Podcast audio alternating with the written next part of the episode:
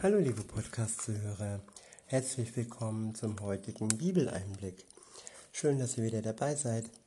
Heute habe ich für euch ein Kapitel aus dem Johannesevangelium. Es ist das Kapitel 11. Ich benutze wieder die Übersetzung Das Buch von Roland Werner. Ab Vers 1 heißt es, ein Mann namens Lazarus war schwer krank er lebte in Bethanien, dem Dorf, in dem Maria und ihre Schwester Martha wohnten. Maria war diejenige, die Jesus, den Herrn, mit kostbarem Öl gesalbt und seine Füße mit ihren Haaren getrocknet hatte. Ihr Bruder Lazarus war schwer erkrankt.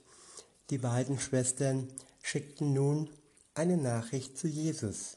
Meister, das sollst du wissen, der, den du lieb hast, ist schwer krank. Als Jesus diese Nachricht erhielt, sagte er, diese Krankheit wird nicht zum Tod führen, sondern sie hat einen, ein anderes Ziel. Sie soll Gottes Größe deutlich machen. Der Sinn von Krankheit ich bin mir sicher, dass auch heute noch Krankheiten nicht immer zum Tod führen, sondern dass Krankheiten dafür da sind, dass Gott verherrlicht wird, indem wir in der Krankheit uns an Gott wenden und ihn darum bitten, dass er uns heilt. Oder indem wir ihm sagen, dass wir mit diesen Gebrechen klarkommen, dass wir sie mit seiner Hilfe tragen können, dass trotz all dem Leid seine Herrlichkeit, seine Größe uns befähigt, dass wir uns trotzdem noch freuen können für die Zeit, die uns bleibt. Weiter heißt es, und gleichzeitig soll der Sohn Gottes durch sie die Krankheit in seiner Herrlichkeit hervortreten. Jesus war durch eine ganz besondere Freundschaft mit diesen drei Geschwistern verbunden, mit Martha und ihrer Schwester Maria und auch mit Lazarus. Als er die Nachricht erhalten hatte, dass Lazarus schwer krank war, blieb er noch weitere zwei Tage an dem Ort, wo er sich aufhielt. Auch hier ist es wieder ein ganz deutliches göttliches Zeichen. Jeder Mensch, der irgendwie ja zum Beispiel Arzt oder sonst was gewesen wäre, der hätte sich sofort auf den Weg gemacht und hätte keine Zeit in Gänsefüßen verschwendet. Aber nein, Jesus bleibt cool. Er lässt sich sogar noch zwei Tage Zeit. Er hat den Durchblick und er weiß genau, was der ganzen Sache dienlich ist. Weiter heißt es, erst danach sagte er zu seinen Schülern, lasst uns wieder nach Judäa aufbrechen.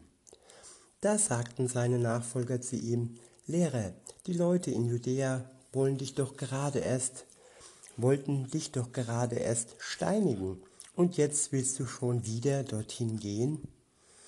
Da antwortete Jesus, ist es am Tag nicht zwölf Stunden hell? Wenn jemand am Tag herumläuft, dann stolpert er nicht, weil er das Licht und dadurch die Welt sieht. Wenn aber jemand in der Nacht herumläuft, dann stößt er sich, denn er trägt ja kein Licht in sich selbst.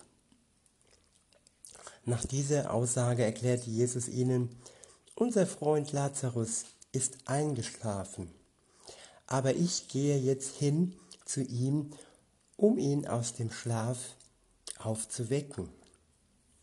Da sagt, sagten seine Schüler zu ihm, Meister, wenn er schläft, dann wird er sicher wieder ganz gesund werden. Doch Jesus hatte davon gesprochen, dass Lazarus tot war. Seine Schüler hatten aber gemeint, dass er über den gewöhnlichen Schlaf gesprochen hatte. Da erklärte Jesus es ihnen ganz deutlich. Lazarus ist inzwischen gestorben. Und ich freue mich darüber, dass ich nicht bei ihm war. Denn auf diese Weise wird euer Vertrauen gestärkt. Aber jetzt wollen wir zu ihm gehen. Da sagte Thomas, der den Beinamen Zwilling trug, zu den anderen Schülern von Jesus, dann wollen wir auch mitgehen, damit wir zusammen mit Jesus sterben. Als Jesus dort ankam, stellte sich heraus, dass Lazarus schon vier Tage lang im Grab lag. Der Ort Bethanien liegt nicht weit von Jerusalem, ungefähr drei Kilometer. Viele Leute aus Judäa waren zu Martha und Maria gekommen, um ihnen ihr Beileid über den Tod ihres Bruders auszudrücken. Als Martha hörte, dass Jesus auf dem Weg zu ihnen war, lief sie ihm entgegen. Maria aber blieb im Haus. Martha sagte zu Jesus, Herr, wenn du nur hier, wenn du nie hier bei uns gewesen wärst, dann wäre mein Bruder bestimmt nicht gestorben. Aber selbst jetzt noch weiß ich, dass Gott dir alles geben wird, ganz egal, was du von ihm erbittest. Ich wiederhole, aber selbst jetzt noch weiß ich, dass Gott dir alles geben wird, ganz egal, was du von ihm erbittest. Welch Zeugnis, welch Beispiel eines wunderbaren großen Glaubens. Da war doch ihr Bruder gestorben und ja, was machen viele Menschen, wenn, wenn ein Angehöriger gestorben ist? Sie ja, sie klagen, sie jammern und glauben an Gott. In dem Moment ist er meistens ganz, ganz weit weg und fern. Aber Martha sagt und glaubt und sagt zu Jesus, aber selbst jetzt noch weiß ich, man könnte auch sagen, aber selbst jetzt noch glaube ich, dass Gott dir alles geben wird, ganz egal, was du von ihm erbittest. Im Anbetracht des Todes und in Anbetracht einer Zeit, wo man normalerweise nur trauert, ja, konnte Martha solche Worte aussprechen. Und was antwortete ihr Jesus? Weiter heißt es, da sagte Jesus zu ihr, dein Bruder wird wieder lebendig werden. Ja, im Vorfeld war der Glaube. Martha hat es Jesus zugetraut, dass er selbst nach dem Tod noch alles erreichen kann, weil sie wahrscheinlich geahnt hat und gespürt hat, dass Jesus stärker ist als der Tod. Und Lazarus war einbalsamiert ich denke, sein Körper war noch in einem sehr, sehr guten Zustand und das Leben war zwar aus ihm entflohen, aber kein Problem für Jesus. Weiter heißt es, Martha antwortete, ich weiß, dass er wieder lebendig werden wird. Bei der Auferstehung am Ende der Zeiten. Tja, da greift Martha zurück auf das, was sie gehört hat, was man ihr gelehrt hat, die Auferstehung am Ende der Zeiten, worauf wir auch, ja, wir noch warten, das Ende der Zeit. Und da, daran hat Martha gedacht. Aber nein, Jesus ähm, hat noch größere Macht als das, wo Martha ähm, ja, daran gedacht hat. Der nächste Abschnitt ist überschrieben mit Auferstehung und Leben. Ab Vers 25 heißt es, da sagte Jesus zu ihr, ich selbst bin die Auferstehung und auch das Leben. Jeder Mensch, der mir sein Vertrauen schenkt, wird leben, selbst wenn er stirbt. Ich wiederhole, da sagte Jesus zu ihr, ich selbst bin die Auferstehung und auch das Leben. Jeder Mensch, der mir sein Vertrauen schenkt, wird leben, selbst wenn er stirbt. Jesus ist die Auferstehung und das Leben. Auferstehung ist also nicht nur ein Akt, eine, eine Sache, die passiert, die äh, sich vollzieht am Ende der Zeit. Nein, Jesus selbst ist die Auferstehung und er ist das Leben. Und jeder Mensch, der ihm sein Vertrauen schenkt, der wird leben. Selbst wenn er stirbt. Auch du, lieber Zuhörer, liebe Zuhörerin, auch du wirst leben und auch du wirst auferstehen, wenn du an Jesus Christus glaubst, wenn du ihm dein Vertrauen schenkst. Der Tod hat dann keine Macht mehr über uns. Weiter heißt es, und jeder, der im Vertrauen auf mich lebt, wird überhaupt nicht sterben bis in alle Ewigkeit. Glaubst du das? Ich wiederhole. Und jeder, der im Vertrauen auf mich lebt, wird überhaupt nicht sterben bis in alle Ewigkeit. Glaubst du das? Das ist auch eine sehr, sehr starke Aussage. Das Sterben und der Tod bringt normalerweise oder so nach unserem Verständnis ähm, das Ende. Und Jesus sagt hier aber, jeder, der an ihn glaubt, der auf ihn vertraut und der im Vertrauen mit ihm lebt, wird überhaupt nicht sterben. Das, das Sterben bringt praktisch den Zugang zu einem neuen Leben, zum ewigen Leben. Und das Sterben bringt normalerweise ohne Jesus den Zugang zum Tod und zum ewigen, ja, zur ewigen Trennung vor Gott, zur ewigen Verdammnis. Aber wer auf Gott vertraut und mit ihm lebt, wer im Vertrauen auf ihn lebt, der wird nicht sterben. Das ist eine wunderbare Aussage.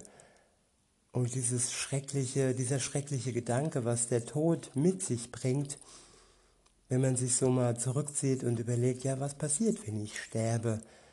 Ja, wer an Jesus glaubt, für den ist das Sterben der Zugang zu einem neuen Leben, zum ewigen Leben.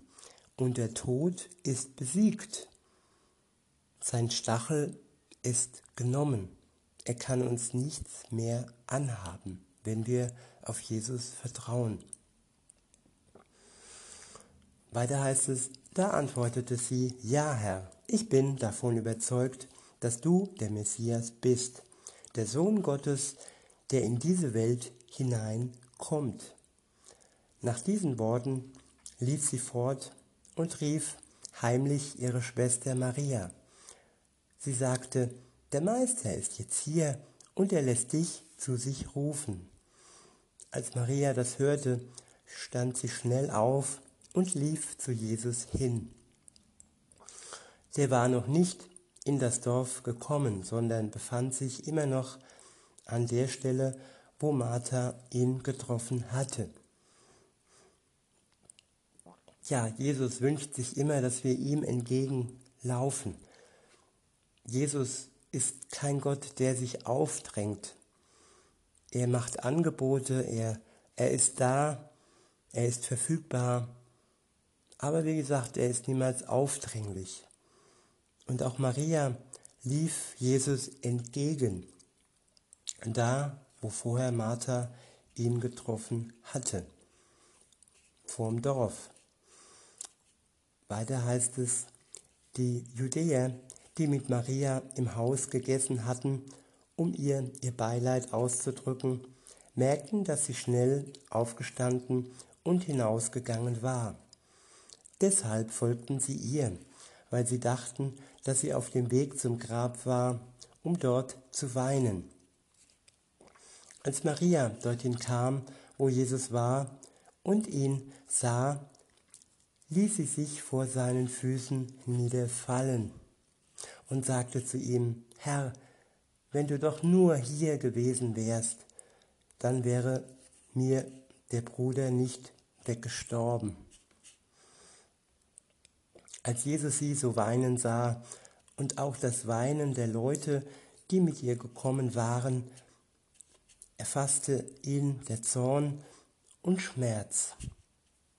Er fragte, wo habt ihr ihn beerdigt?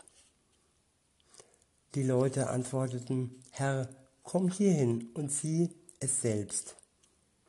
Da weinte Jesus. Die, die Judäer, die dort waren, sagten, sieh doch, wie sehr er ihn geliebt, geliebt gehabt hat. Jesus weint.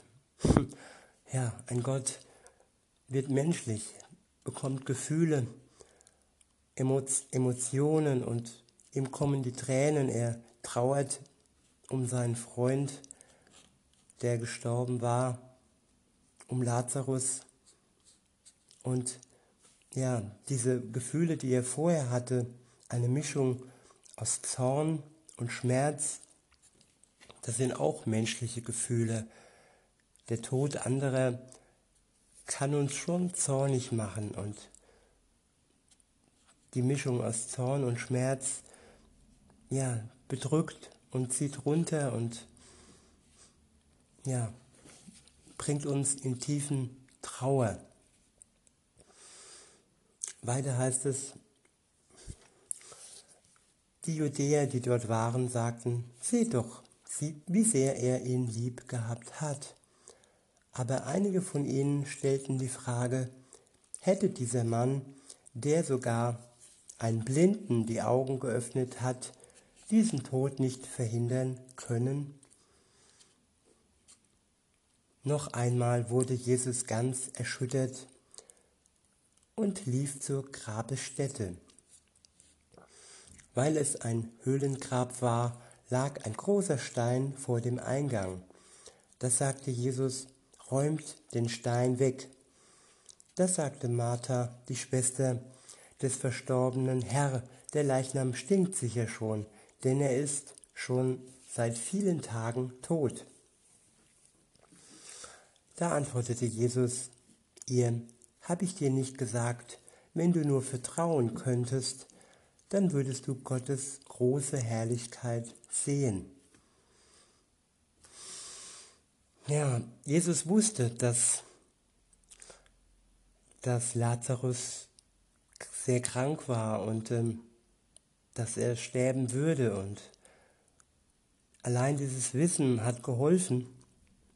So interpretiere ich das, dass, dass sein Verwesungsprozess nicht vorangeschritten ist. Er wurde pflichtgemäß einbalsamiert und die Kraft Gottes hat es verhindert, dass Lazarus angefangen hat zu stinken. Ich traue Gott alles zu und Gott schafft Wunder. Er besiegt den Tod und er kann wirklich alles erreichen, weil er ja Gott ist.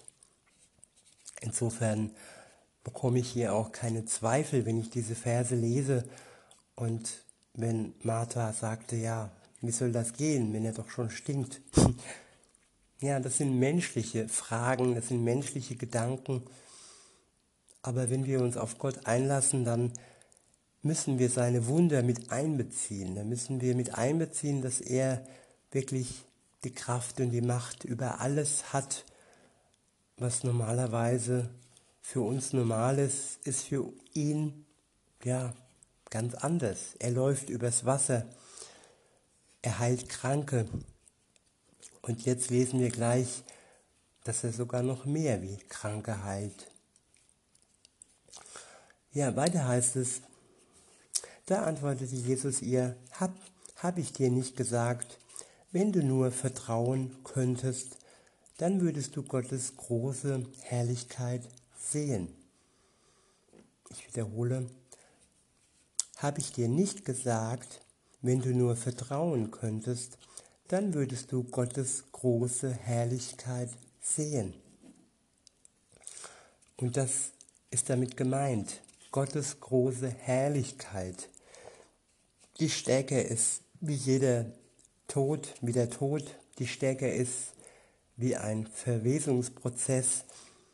Er hat die Macht und die Kraft über alles, was normalerweise normal abläuft, macht er wunderbar und Gott gewollt.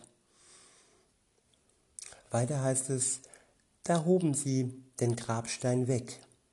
Jesus richtete seine Augen nach oben und sagte, Vater, ich, ich sage dir Dank, weil du meine Bitte erhört hast. Ich weiß, dass dein Ohr mir immer zugewandt ist. Dennoch spreche ich das aus wegen der vielen Menschen, die sich hier befinden.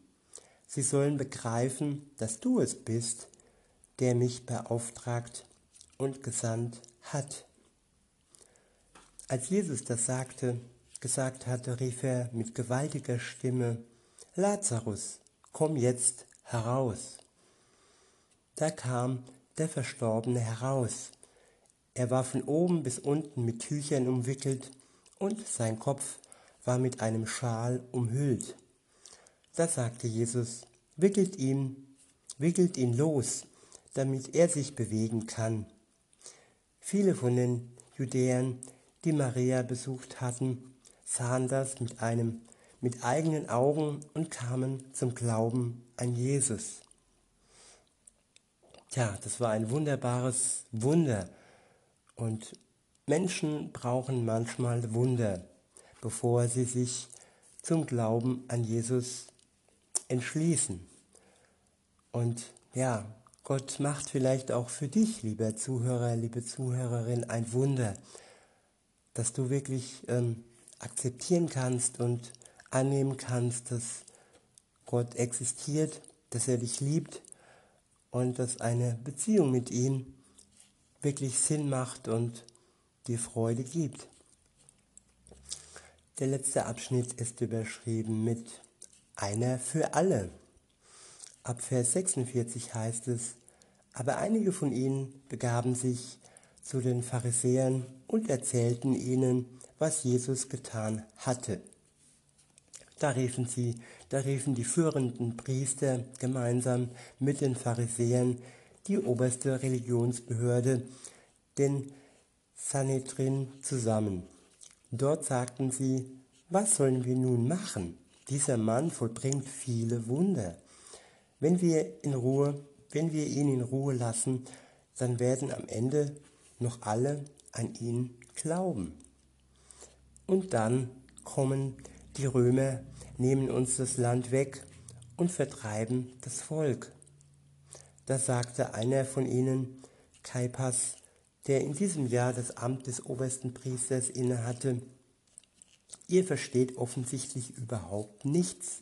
Anscheinend begreift ihr nicht, dass es für euch alle besser ist, wenn ein einziger Mensch für das Volk stirbt, als dass unsere gesamte Nation zugrunde geht. Diese Aussage machte er nicht aus sich selbst heraus, sondern weil er, weil er in dem Jahr der Ober, oberste Priester war.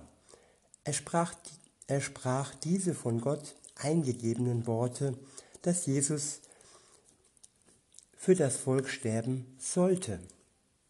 Und zwar nicht nur für das jüdische Volk allein, sondern er sollte auch alle Kinder Gottes wo immer sie auch verstreut sind, zu einer neuen Einheit zusammenbringen. Von diesem Tag an waren sie entschlossen, Jesus hinzurichten. Sie haben die Wahrheit gehört. Sie haben die Wahrheit sogar von Kaipas gehört, der in diesem Jahr das Amt des obersten Priesters innehatte. Ich wiederhole nochmal seine Worte. Er sagte, ihr versteht offensichtlich überhaupt nichts. Anscheinend begreift ihr nicht, dass es für euch alle besser ist, wenn ein einziger Mensch für das Volk stirbt.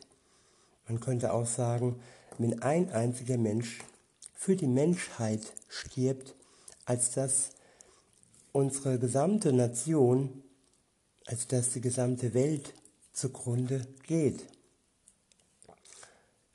Diese Aussage machte er nicht aus sich selbst heraus, sondern weil er in dem Jahr der oberste Priester war. Er sprach diese von Gott eingegebenen Worte, also Gott hat ihm diese Worte eingegeben, zugeflüstert. Es war die Weisheit Gottes praktisch, woher, wo er hier weitergab was beinhaltet, dass Jesus für das Volk sterben sollte, dass Jesus für uns sterben musste. Und zwar nicht nur für das jüdische Volk, sondern für alle auf der Welt.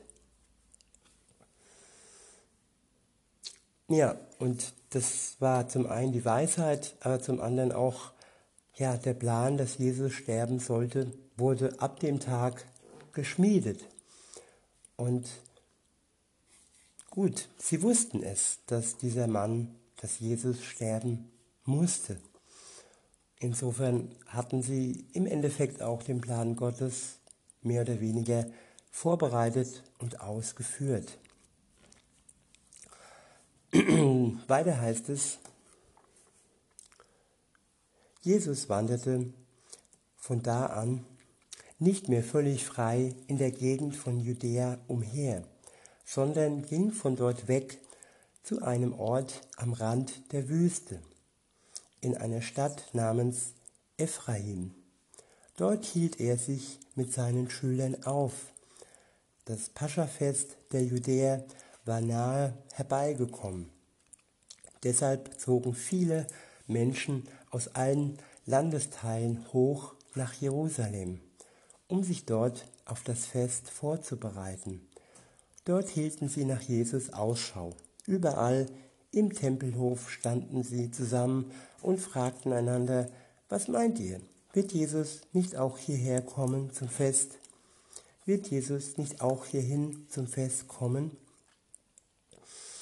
Aber die obersten Priester hatten gemeinsam mit den Pharisäern die Anweisung erlassen, wenn jemand wissen sollte, wo, Jesus sich aufhielt, sollte er es melden, damit sie ihn gefangen nehmen könnten.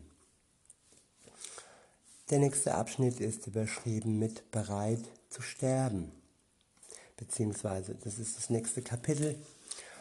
Und insofern möchte ich euch noch einen schönen Tag wünschen und sage bis denne.